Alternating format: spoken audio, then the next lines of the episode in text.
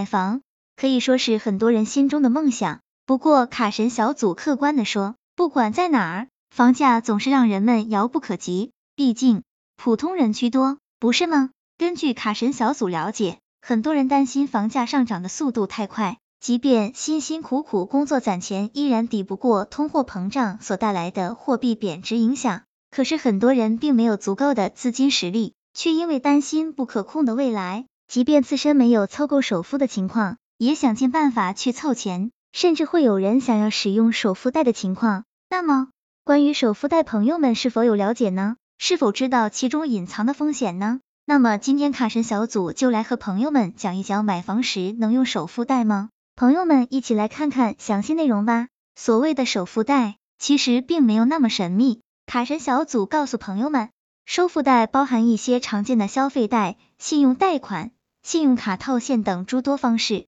来为自身凑齐首付。可是朋友们要知道，本身背负房贷每个月的还款压力就很大，再加上房子的首付贷，双重贷款加在一起，让本就资金不足的买房人经济压力越发巨大。卡神小组提醒朋友们试想一下，原本就经济实力不足。过早的背负上巨大的资金缺口，一旦生活中出现一些意外或变动，都会使得买房人的生活不堪重负。至于首付贷，本身就是一种违规的操作，比如消费贷款是明确规定不允许用作买房和投资理财的，而信用卡的规范用途中，二零二零年多家银行更是明确信用卡不得用于生产经营、购房首付等。至于信用卡套现，更是违规违法。情节严重甚至还会涉及到刑事风险。这种做法一方面也是为了保证限购以及限贷政策，让房住不炒，首付贷流入房地产市场，人为的降低了购房和首付门槛，使得一些资金还款能力不足的人，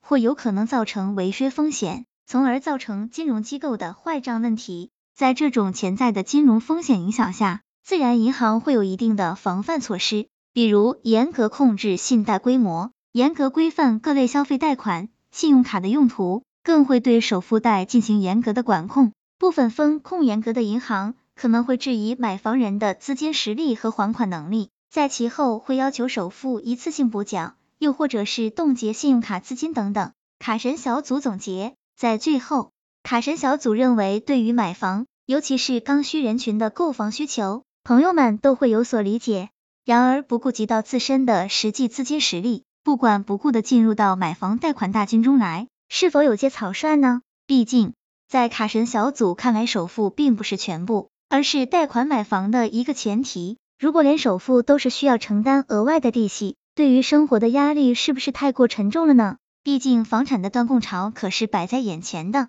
朋友们说是不是？希望这个资料对朋友们有所帮助。